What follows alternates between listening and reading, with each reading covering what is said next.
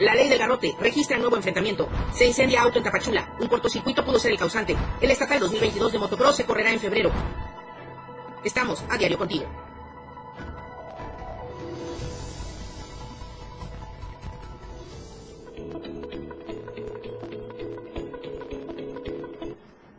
Muy buenos días, muchísimas gracias por seguirnos en esta transmisión en vivo de www.diariodechiapas.com y también a través de la radio del diario 97.7 de FM. Vamos a iniciar en esta mañana de AM Diario con toda la información más importante. Mi nombre es Lucero Rodríguez Ovilla y comenzamos con las temperaturas, cómo van oscilando en las principales ciudades. El clima en Diario TV Multimedia. Aquí en Tuxtla Gutiérrez tenemos una máxima de 32 grados y una mínima de 19 grados. En San Cristóbal de las Casas, 18 grados podría ser la temperatura máxima y 9 grados la mínima. En Comitán, 23 grados podría alcanzar la temperatura máxima y 13 grados la mínima. En Tapachula, 33 grados como máxima y 22 grados como mínima. Son las temperaturas que se prevén en estas cuatro ciudades, las más importantes del estado, y este es un pronóstico que se tiene durante el día de hoy. También en este día de jueves 13 de enero, las regiones Soconusco, Istmo Costa y Frailesca presentan condiciones atmosféricas muy altas que durante una quema agrícola pueden derivar en un incendio. Siete regiones presentan condiciones bastante altas. En Ochuc, aparentemente tierra de nadie. La ley del garrote, donde nuevamente se registró un enfrentamiento. Justamente mi compañera Janet Hernández ha dado seguimiento a toda esta situación. Janet, muy buenos días. Hola Lucero, muy buenos días. Te saludo de San Cristóbal de las Casas para informarte que seguidores de Enrique Gómez López y Hugo Santi enfrentaron la tarde del miércoles en el barrio de Neshoc del municipio de Oshuk. Esto después de una reunión realizada en la cabecera municipal. Se desconoce si hubieron muertos o heridos. Los pobladores denunciaron los constantes disparos y detonaciones de cohetones que realizan encapuchados de la mañana provenientes de las montañas. El hostigamiento y el terror fundado a los estales es debido a la ingobernabilidad de los tres presuntos presidentes municipales. Eh, también por otra, por otra parte informarte que ex trabajadores que concluyeron su periodo con Alfredo Santis Gómez el pasado 31 de diciembre dieron a conocer en conferencia de prensa realizada en esta ciudad de San Cristóbal que están exigiendo al ex alcalde el pago de las dos últimas quincenas de guinaldos y otras prestaciones que se acumularon del 2018 al 2021. Dijeron que si el exalcalde Santis Gómez no les cumple con lo pendiente, tomarán otras acciones en su contra, así como de otros exfuncionarios de su ayuntamiento. Hasta aquí, reporte Lucero, muy buenos días. Janet, te escucho bastante afectadita de la garganta. Eh, discúlpanos por hacerte reportar tanto, mi querida Janet. Eh, tengo aquí eh, unos datos, Janet, con este enfrentamiento donde también ya los pobladores de Ochuc están pidiendo y están alertando también tanto a los automovilistas como a la ciudadanía en general, por supuesto solicitando la intervención del gobierno federal, del gobierno del estado para que prevalezca el estado de derecho. Así, así es, Lucero, este, han estado, son varios ya tanto empresarios y, pobladores que están pidiendo que este, intervenga ya eh, las autoridades para evitar este tipo de, bloqueos que están realizando ahí en Oshur y a pesar de, de las alertas que han emitido de que no, no pasen por ese lugar, pues siguen pasando y ellos siguen reteniendo los, los camiones. Bueno, y todavía no hay reporte oficial del saldo de este enfrentamiento, de este nuevo enfrentamiento que se suscitó ayer. No, eh, únicamente comentarte que este durante el día, en la tarde, detuvieron a una persona, a un presunto sicario a quien acusaron de haber llegado a provocar al pueblo, decomisándole una arma larga y una infinidad de cartuchos. Lo tuvieron ahí en la plaza central, en donde lo interrogaron y pues él dio algunos nombres y la cantidad de, de cuánto le habían pagado para ir a este allá eh, y este mencionó a una organización de acá de San Cristóbal la cual después desmintió que, que ellos no están involucrados pero este hasta el momento no se sabe qué pasó con esta persona que, que retuvieron el día de ayer claro. este presunto sicario. Claro, esta es una información extraoficial, eh, fue trascendido en diferentes medios de comunicación de manera extraoficial, así es que estaremos atentos y al tanto de los datos, eh, pues formales por parte de las instancias de seguridad y procuración de justicia. Janet Hernández, ¿cómo está la situación ahorita en este momento? ¿Bloqueo o no bloqueo? ¿Cómo está? ¿Cómo prevalece? ¿Cuál es la, situación entre la ciudadanía, lo que está sucediendo ahorita?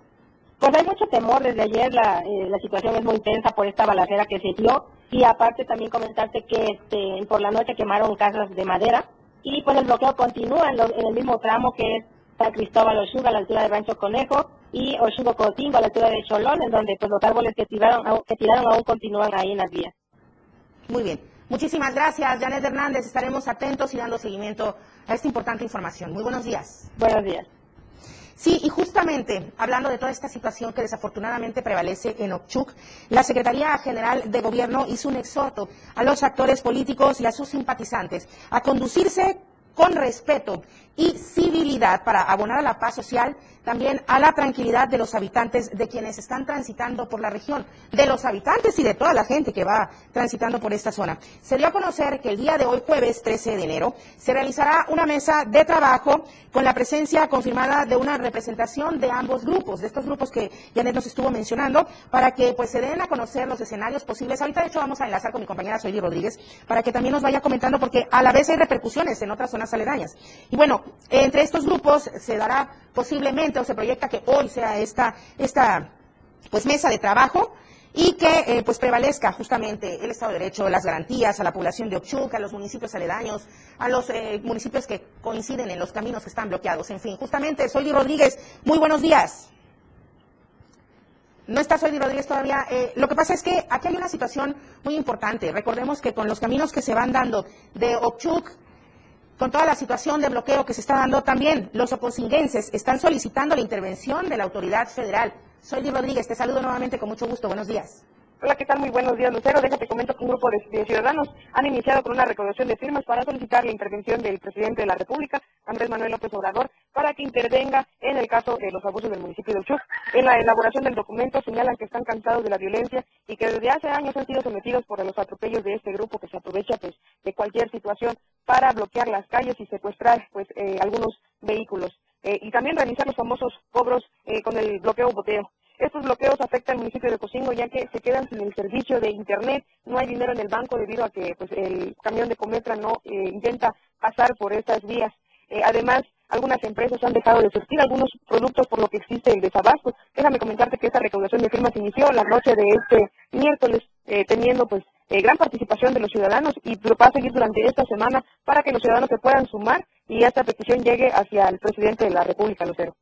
Pues sí, que se escuche y que se atienda y que se, de verdad, que se tome el escato porque sí que ni siquiera eh, pues a los actores principales de esta lamentable situación, sino que a la ciudadanía en general con todo este desabasto que nos estás comentando. Muchísimas gracias, soy Rodríguez, muy buenos días. Muy buenos días, Lucero.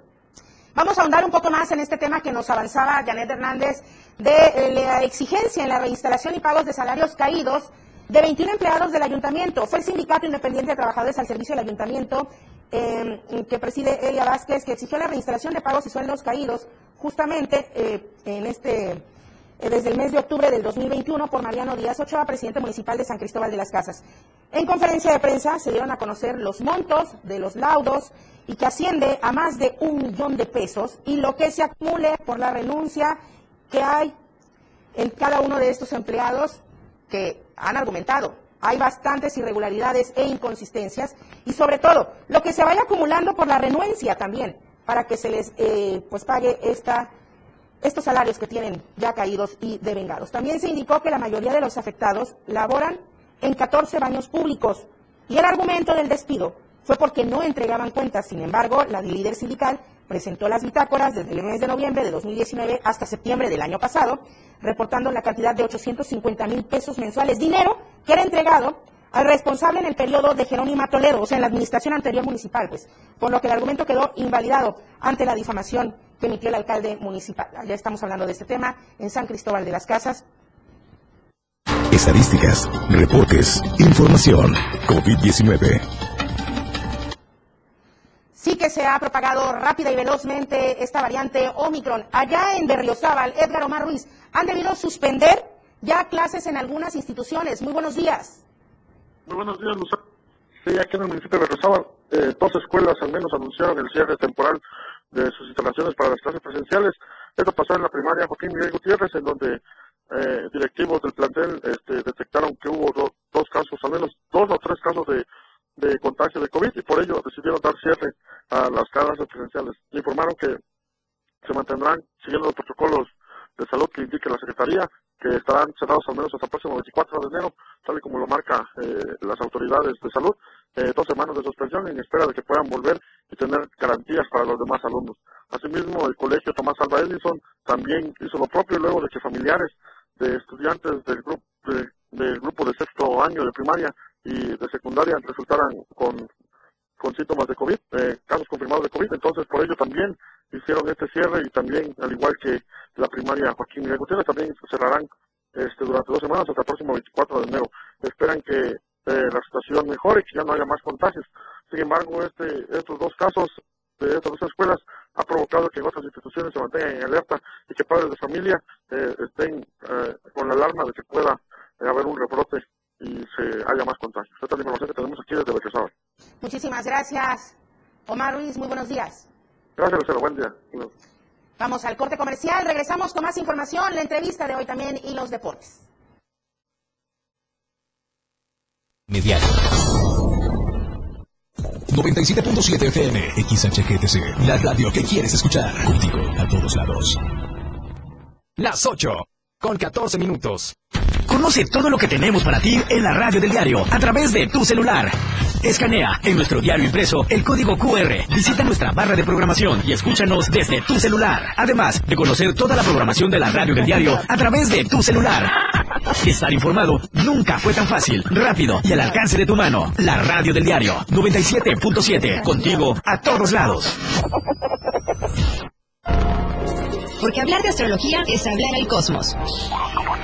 Evidencias y mucho más. Te presenta los martes y jueves Fanny Ramos en la hora de los astros. La conjugación de los astros y la luz de las estrellas. con Fanny Ramos en la radio del diario 97.7.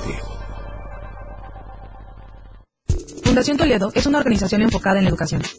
Desde nuestra fundación hemos realizado varios proyectos para poder llevar a cabo nuestro objetivo principal, apoyar la educación en Chiapas, especialmente en las zonas rurales marginadas. A pesar de ser una organización joven, somos apasionados de lo que hacemos y entendemos que la educación juega un papel importantísimo en las personas, ya que ésta se ve reflejada en el desarrollo de su país. Para conocer más de nosotros, visita nuestras redes sociales en Facebook e Instagram como Fundación Toledo y nuestra página web en www.fundaciontoledo.org.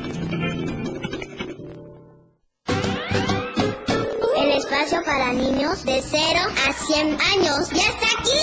Un espacio donde la magia de la imaginación crea grandes historias. Relatos, cuentos, música y mucha diversión. Y disfruta de un mundo único que la radio del diario tiene para ti. Es momento de abrir la cajita mágica. Toda la magia está contigo. Todos los domingos de 11 a 12 del día. En la cajita mágica.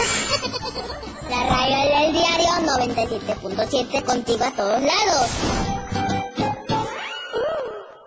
La radio es un medio masivo que se impone al streaming, que sobrevive, que está ahí, en todos lados. La radio del diario 97.7 FM, contigo a todos lados. Continuamos con más de AM Diario. Por continuar con nosotros, quiero darle la bienvenida vía eh, Zoom a la maestra Bárbara Muñoz Alonso Reyes. Ella es responsable del módulo de atención a la salud con perspectiva de género del Instituto de Seguridad Social de los Trabajadores del Estado de Chiapas. Maestra Bárbara, bienvenida a esta su casa AM Diario, a Diario de Chiapas. Muchísimas gracias por aceptar esta entrevista con nosotros, sobre todo con este tema que eh, es bastante importante, sobre todo, siempre es relevante, sin embargo, en esta situación de pandemia todavía más, y si lo llevamos hacia la perspectiva de género, todavía más. Entonces, es la construcción de las relaciones humanas y su devenir en la violencia. ¿Ya estamos con la información? Ok, entonces, eh, mil disculpas, estamos en un programa totalmente en vivo. Ahorita vamos a retomar la conexión con la, con la maestra Bárbara y eh, nos habíamos quedado en todo el panorama COVID. En esta situación donde ya han debido suspender actividades en instituciones de educación. Nos hablaba hace un instante mi compañero Edgar Omar Ruiz desde Berriozábal que ya se tomaron estas medidas. Pero también le comento, en San Cristóbal de las Casas ya la misma medida. Desde ayer miércoles fueron suspendidas clases presenciales en la Escuela Primaria Urbana Flavio Antonio Paniagua. Eh, por 14 días estarán suspendidas las labores en toda la escuela y el probable retorno a las clases pues, presenciales podría ser el 31 de enero, por lo que seguirán con clases a distancia. Esto lo anunció el director de la institución porque indicó que una maestra y familiares de alumnos dieron positivos a coronavirus y para evitar cadenas de contagio se tomó la decisión de cerrar la escuela de manera temporal. Y pues sí, muy buena decisión, de hecho, hasta de manera preventiva, debió hacerse desde antes, en fin, hay que estar muy atentos al menor síntoma acudir rápidamente a los estudios. Retomo la comunicación con la maestra Bárbara Muñoz. Muy buenos días. Muy buenos días.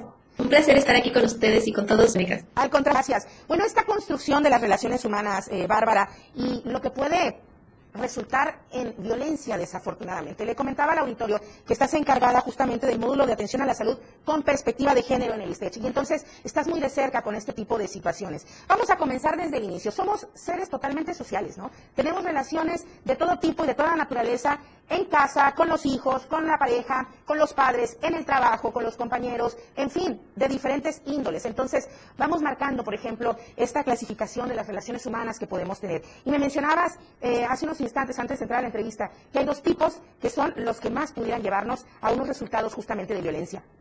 Claro, eh, bueno, hacíamos referencia a los dos grandes tipos de violencia, ¿no? Las relaciones humanas, como bien dices, pues son nuestro pan de cada día, estamos muy acostumbrados a llevarlas a cabo. Pero a través de esas relaciones humanas se pueden establecer dos tipos de violencia.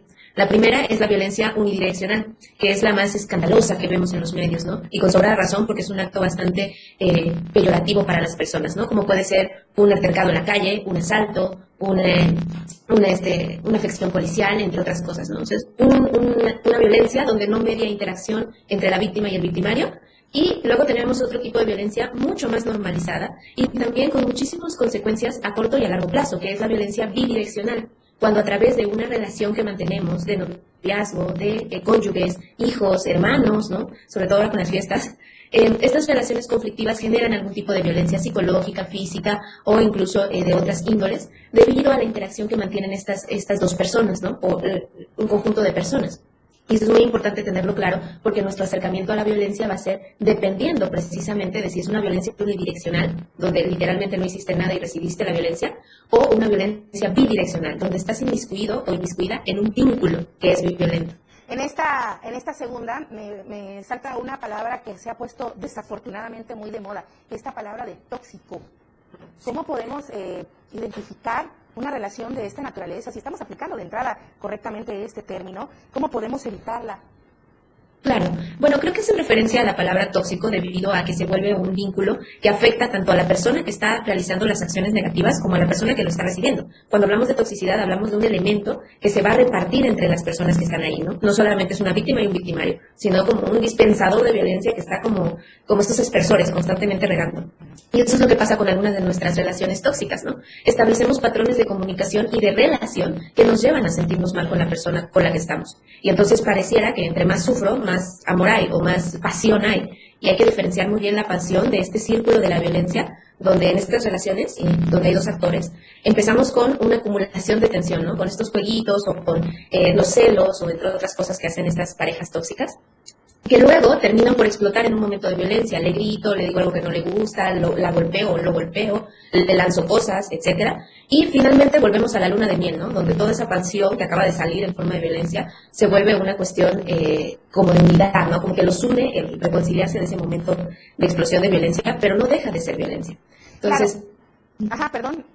Entonces creo que fácilmente las podemos reconocer cuando estamos en una situación en donde nuestras emociones están constantemente circulando entre esas cosas, ¿no? Entre sentirme bien, entre ir acumulando la atención de que no me gusta la otra persona, de que hace cosas malas, de que hace cosas buenas pero que yo veo malas, entre otras cosas, y finalmente estallo. Siempre hay ese estallido que luego confundo con que va a venir una etapa buena en nuestra relación. Creo que eso es lo más importante a destacar en estas llamadas relaciones tóxicas, aunque yo diría relaciones mal implementadas, ¿no?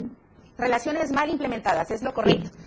¿Cómo podemos evitar la violencia? Ya, ya, nos comentaste cómo identificarlas. ¿Cómo podemos evitarlas? Este, la violencia en las relaciones humanas. Eh, debemos tener claro un panorama y pienso, eh, bueno, tú eres especialista, pienso eh, que es muy importante desde la infancia, ¿no?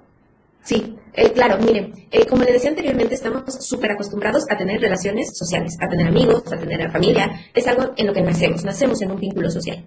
Y está tan hecho nuestro código genético que no nos ponemos a pensar cómo formamos estas relaciones sociales. Simplemente nos sale ahí como muy fluido. E incluso si no nos sale muy fluido, le ponemos un nombrecito que se llama ansiedad social y ya, ¿no? Pero realmente esta cuestión debe ser pensada. Debemos pensar cómo establecemos nuestras relaciones. Debemos cuidar nuestros actos desde pequeños, ¿no? Aunque a veces parezca una broma o un chiste o algo sin importancia, las pequeñas cositas que vamos haciendo buenas y también perjudiciales para otros se van acumulando en la forma en la que establecemos la relación.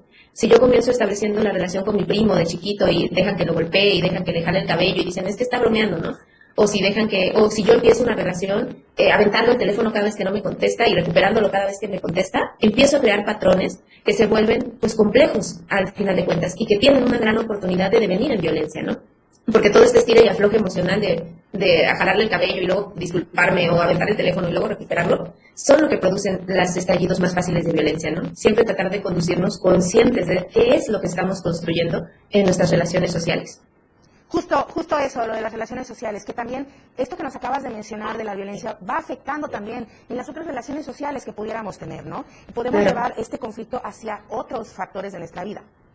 Por supuesto, porque si nos sentimos mal en un ámbito, lo más normal es que empecemos a mostrarlo en otros precisamente porque somos seres eh, sociables, entonces todo lo que somos, todas nuestras creencias, nuestras actitudes, nuestras, bueno, nuestra personalidad, la vamos a ir llevando a los diferentes vínculos donde estemos. Si yo soy una persona que me cuesta establecer relaciones saludables, me va a costar establecerlas tanto en lo privado como en lo público, como en lo laboral, por ejemplo.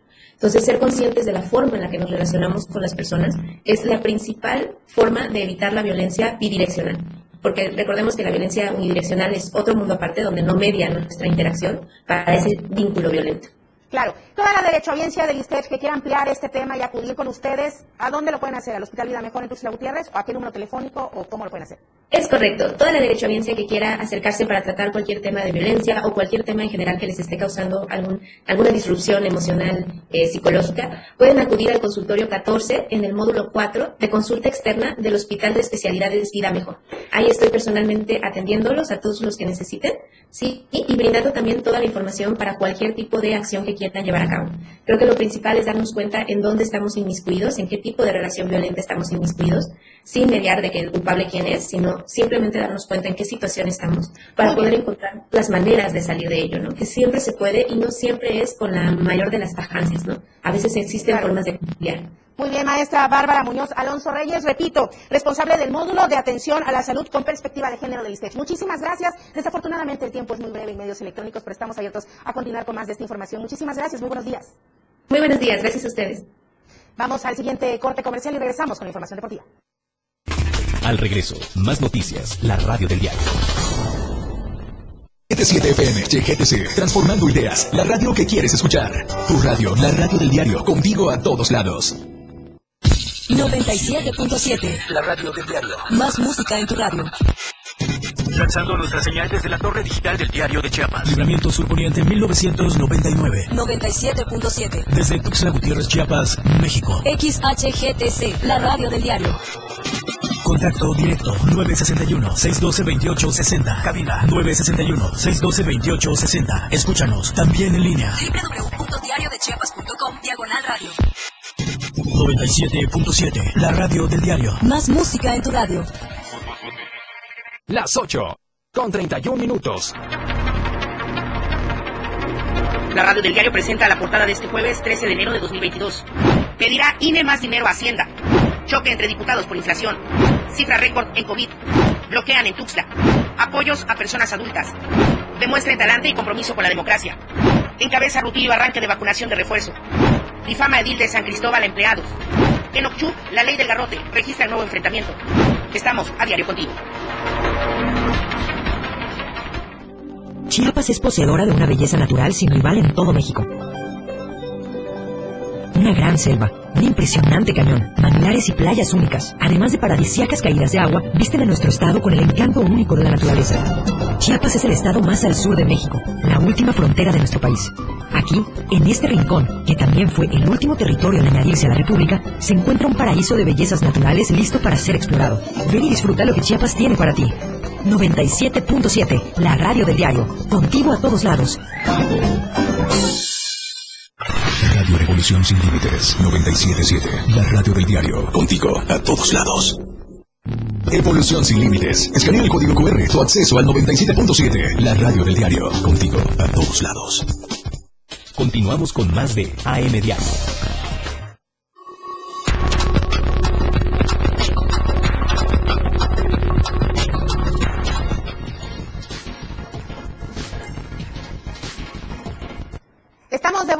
Y con el dios de los deportes, Lalo Solís, la información deportiva en esta mañana en AM Diario. La escena global del deporte. Con Lalo Solís.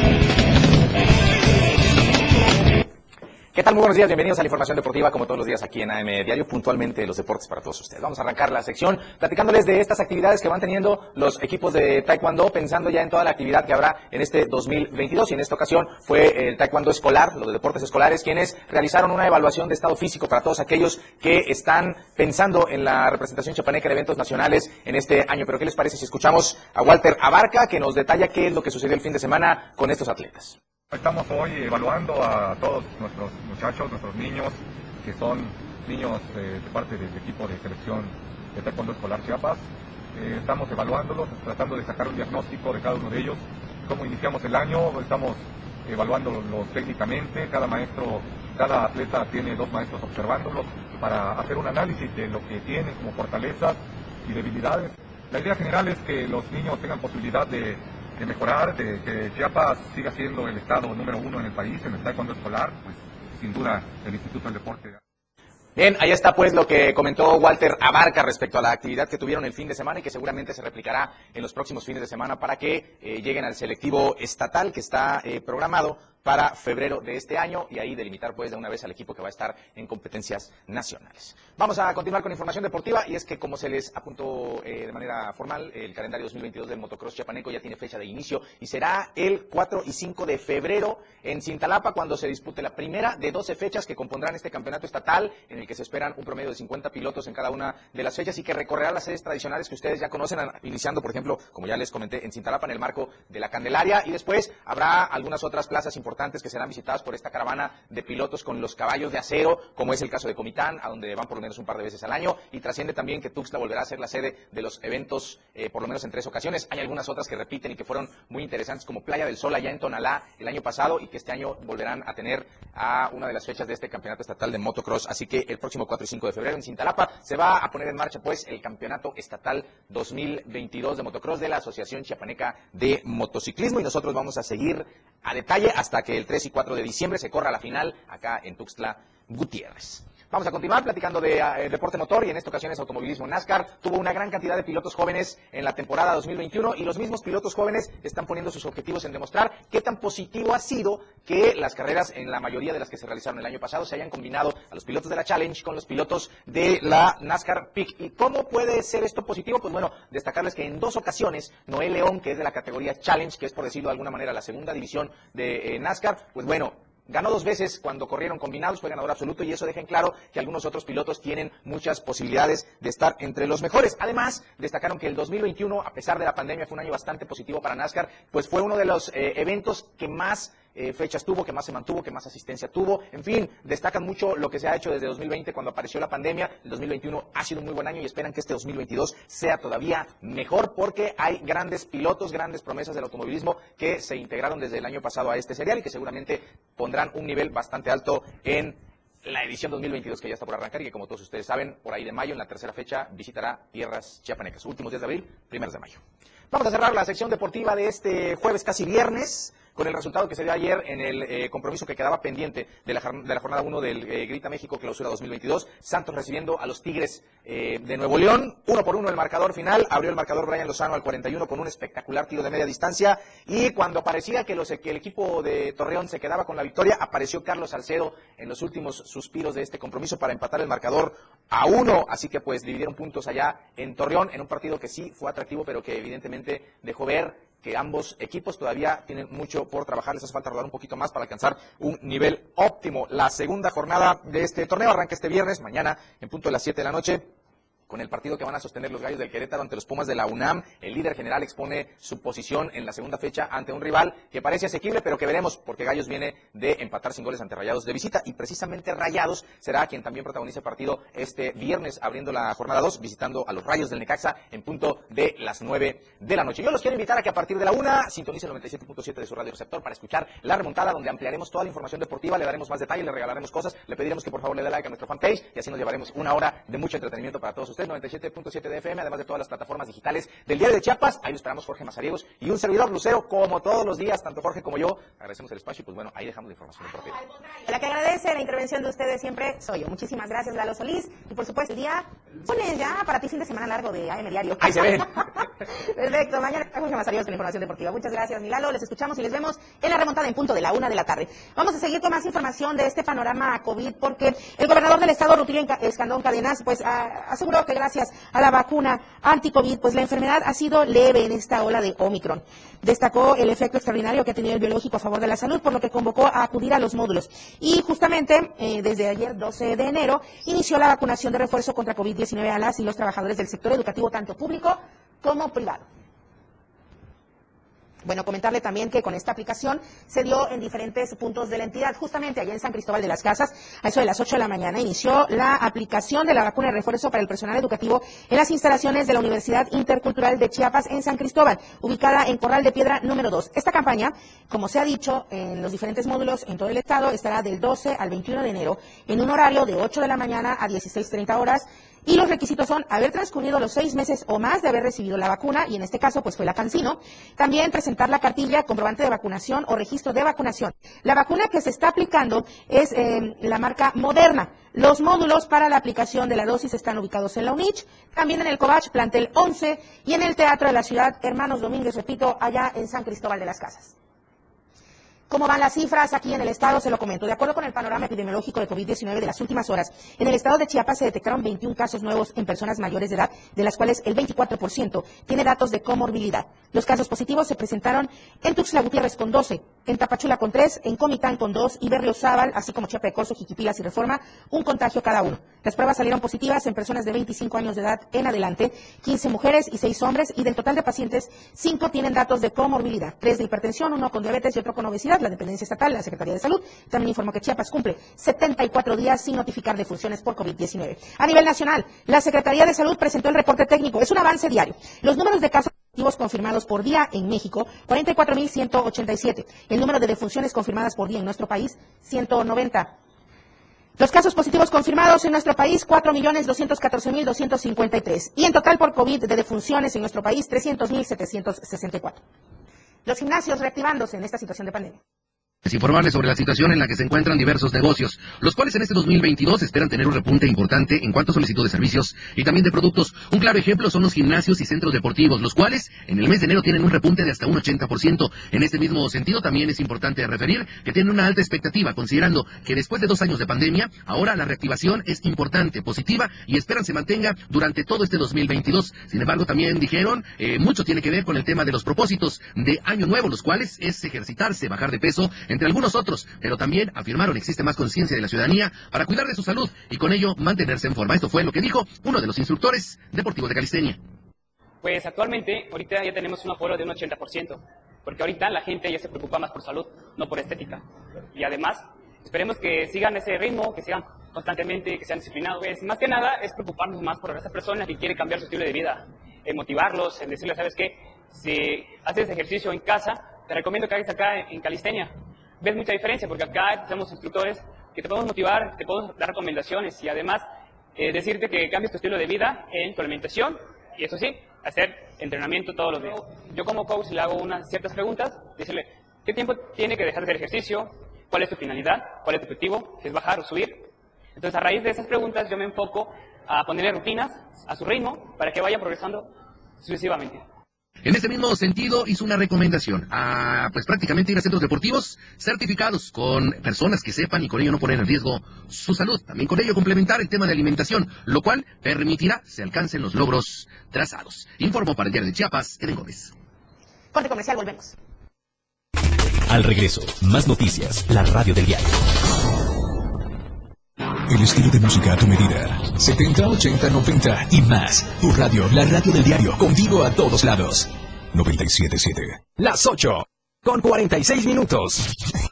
Todo el mundo habla, porque hablar es fácil. El espacio en radio donde escucharás todos los temas actuales y de mayor tendencia en redes sociales. La neta. Luis Tobilla te habla con La neta y la neta. Todos los sábados de 3 a 4 de la tarde por la radio del diario. 97.7. Contigo a todos lados. La neta. La mejor manera de estar informado desde muy temprano está en AM Diario. Lunes a viernes de 8 a 9 de la mañana con Lucero Rodríguez. Desde el amanecer. Noticias cercanas a la gente. Así son las noticias. Para que usted esté informado con lo más relevante de Chiapas, México y el mundo. En la radio del diario. Comprometido siempre con usted. 97.7 AM Diario con Lucero Rodríguez. Viajar a través de la radio nunca fue tan divertido. Señores pasajeros, bordo de la unidad 977 que está próxima a su salida. Turisteando diario. La mejor manera de viajar ahora está en tu radio. Betty Pemo y el Turi. Todos los sábados y domingos de 9 a 11 de la mañana. Turisteando diario. Para continuar conociendo más de lo que Chiapas tiene para ti. Turisteando diario. En el 977. Contigo a todos lados. ¿Transportes turisteando? Para comenzar tu fin de semana con estilo, suelta el beat. Toda la música que se genera en los mejores clubs del mundo. Todos los viernes y sábados de 9 a 11 de la noche. Ahora escúchalos en las tornamesas de la radio del diario. Line Up de 97.7. Claudio Gómez, DJ Baker. Tiene para ti los mejores sets mezclados en vivo. Lo mejor de la música electrónica con DJ Baker. En la radio del diario 97.7. Contigo a todos lados. En cada momento, en cada segundo, minuto y hora, las noticias siempre le acompañan. Y Chiapas al cierre le presenta las noticias más sobresalientes del día. Chiapas al cierre, de lunes a viernes de 7 a 8 de la noche, con Efren Meneses por la radio del diario 97.7. Contigo, a todos lados. 97.7 FM. Siempre en corazón.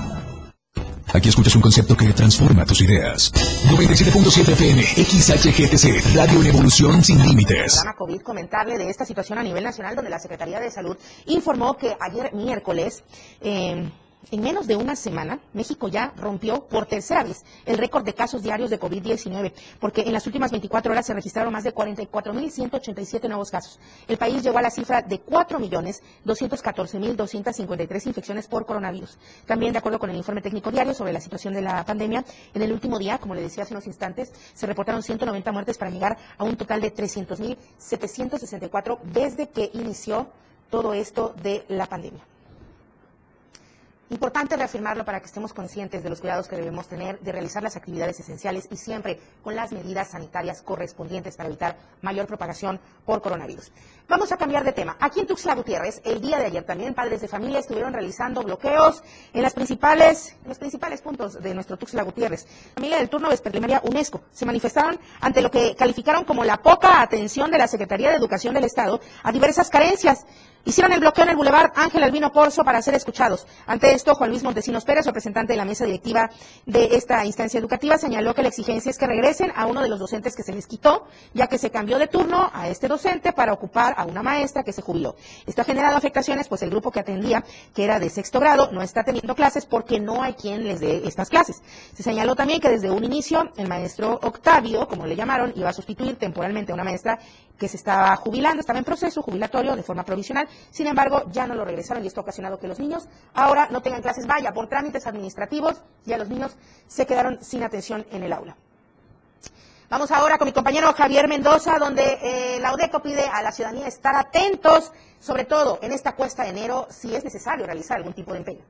Todos aquellos consumidores que en esta temporada soliciten los servicios de una casa de empeño tienen que estar pendientes a la hora de empeñar sus joyas y aparatos electrónicos. Así lo señaló la Oficina de la Defensa del Contribuyente, la ODECO, en el estado de Chiapas. En un comunicado señalan que lo más importante en estos casos es corroborar que el contrato de adición, el contrato que suscriban en ese momento, se encuentre registrado ante la Profeco, además de que la prenda que se empeñe sea suscrita en la boleta.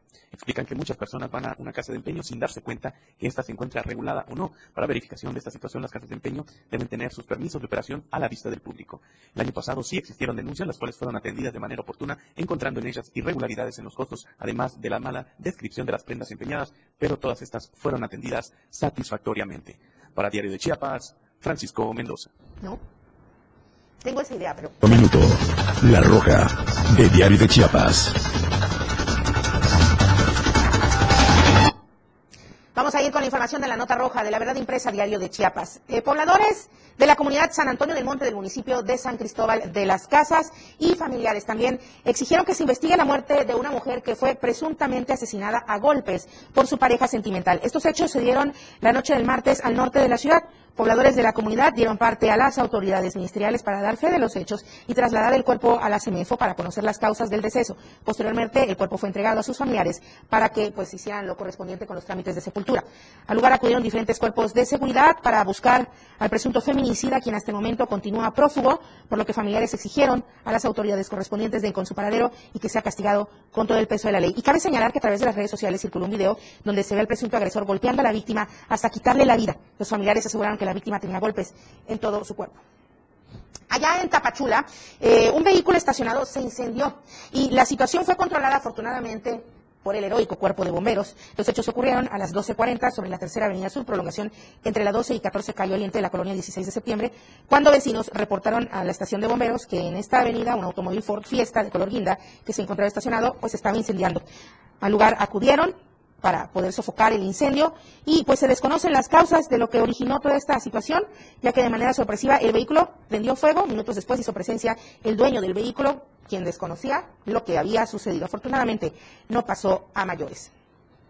Aquí en Tuxtla Gutiérrez, nuevamente la inseguridad. Otro asalto porque dos sujetos armados ingresaron a una vivienda de la colonia Azteca y agredieron a dos mujeres, entre ellas una menor de edad. Se llevaron un lote de alhajas con un valor aproximado de un millón de pesos. Los hechos se registraron a las 13.30 horas de ayer miércoles y tras la activación del botón de emergencias del Radio Matra, elementos policíacos acudieron a la casa de habitación marcada con el número 239 de la calle Ixtlacíhuatl de esta colonia. Al llegar, localizaron a una dama y a una menor con golpes y crisis nerviosa. Pues relataron todo lo sucedido a los oficiales y justamente con ello comentaron que dos sujetos armados entraron a la vivienda, se fueron directo al botín. Estas, al empezar a gritar, pues los maleantes comenzaron a golpear, salieron de inmediato de la casa ya con todo lo hurtado, con todo lo robado. Afuera les esperaba un sujeto más que estaba de conductor en un vehículo Volkswagen donde se dieron a la fuga. Así es que ahí va la información. ¿Qué se dijo hoy en la conferencia matutina del presidente Andrés Manuel López Obrador? Bueno, se informó de su estado de salud de entrada y de inicio, ¿no? Eh, está a cargo el titular de la CEGOP en estas conferencias matutinas. El presidente dijo se encuentra muy bien y continúa participando en las reuniones del gabinete de manera remota, dijo el secretario de Gobernación. Además, dio a conocer que el estado de salud del presidente evoluciona satisfactoriamente y aunque no se tiene un pronóstico de cuándo volverá a sus actividades presenciales, esperan que sea de manera pronta. ¿Cómo amanece hoy Tuxtla Gutiérrez? La producción nos presenta los panoramas. Aquí estamos en lo que es el lado norte de Tuxtla Gutiérrez, a la altura de la plaza comercial, también donde está más o menos esto que conocemos, la jícara, que luego lo cambiaron por el controversial conejo, ¿no, Charlie? Esta camarita que nos da el tráfico aparentemente a esta hora, 8.57 de la mañana, bastante tranquilo, bastante lento, afortunadamente. Digo lento en cuanto al número de automóviles, ¿no? Pocos automóviles, bueno, está bastante tranquilo, bastante fluido en esta zona. La encuesta también que circula durante esta semana, la pregunta es, ¿crees que el gobierno federal es omiso al permitir tanta corrupción en las dependencias que tratan el tema de la migración? Usted puede contestar, compartir y nosotros estaremos dando respuesta el día viernes a las 7 de la noche con mi compañero Efraín Meneses en Chiapas al cierre. La portada del diario de Chiapas la puede consultar en nuestra radio del diario 97.7 de FM, donde también le invitamos a seguir con la programación, tanto de la radio como de Diario de Chiapas Multimedia, hoy jueves, en punto de las 10 de la mañana, con mi querida Fanny Ramos, en la hora de los astros. Así es que continúe con toda la programación que le ofrece esta casa editorial Diario de Chiapas, tanto en radio como en multimedia. Me despido, muchísimas gracias. Mi nombre es Lucero Rodríguez Ovilla, en asistencia de información Alejandro Tapia. Nos vemos el día de mañana, 8 en punto, para cerrar la semana. Buenos días. Desde temprano usted quedó informado. Aquí vemos la, la incidencia delictiva. Empezaremos... AM Diario. Nuestro compromiso es entregarle los sucesos que generan noticias. AM Diario. La noticia al momento por la radio del diario 97.7. AM Diario. La radio del diario. Esta es la radio que quieres escuchar. Música, noticias,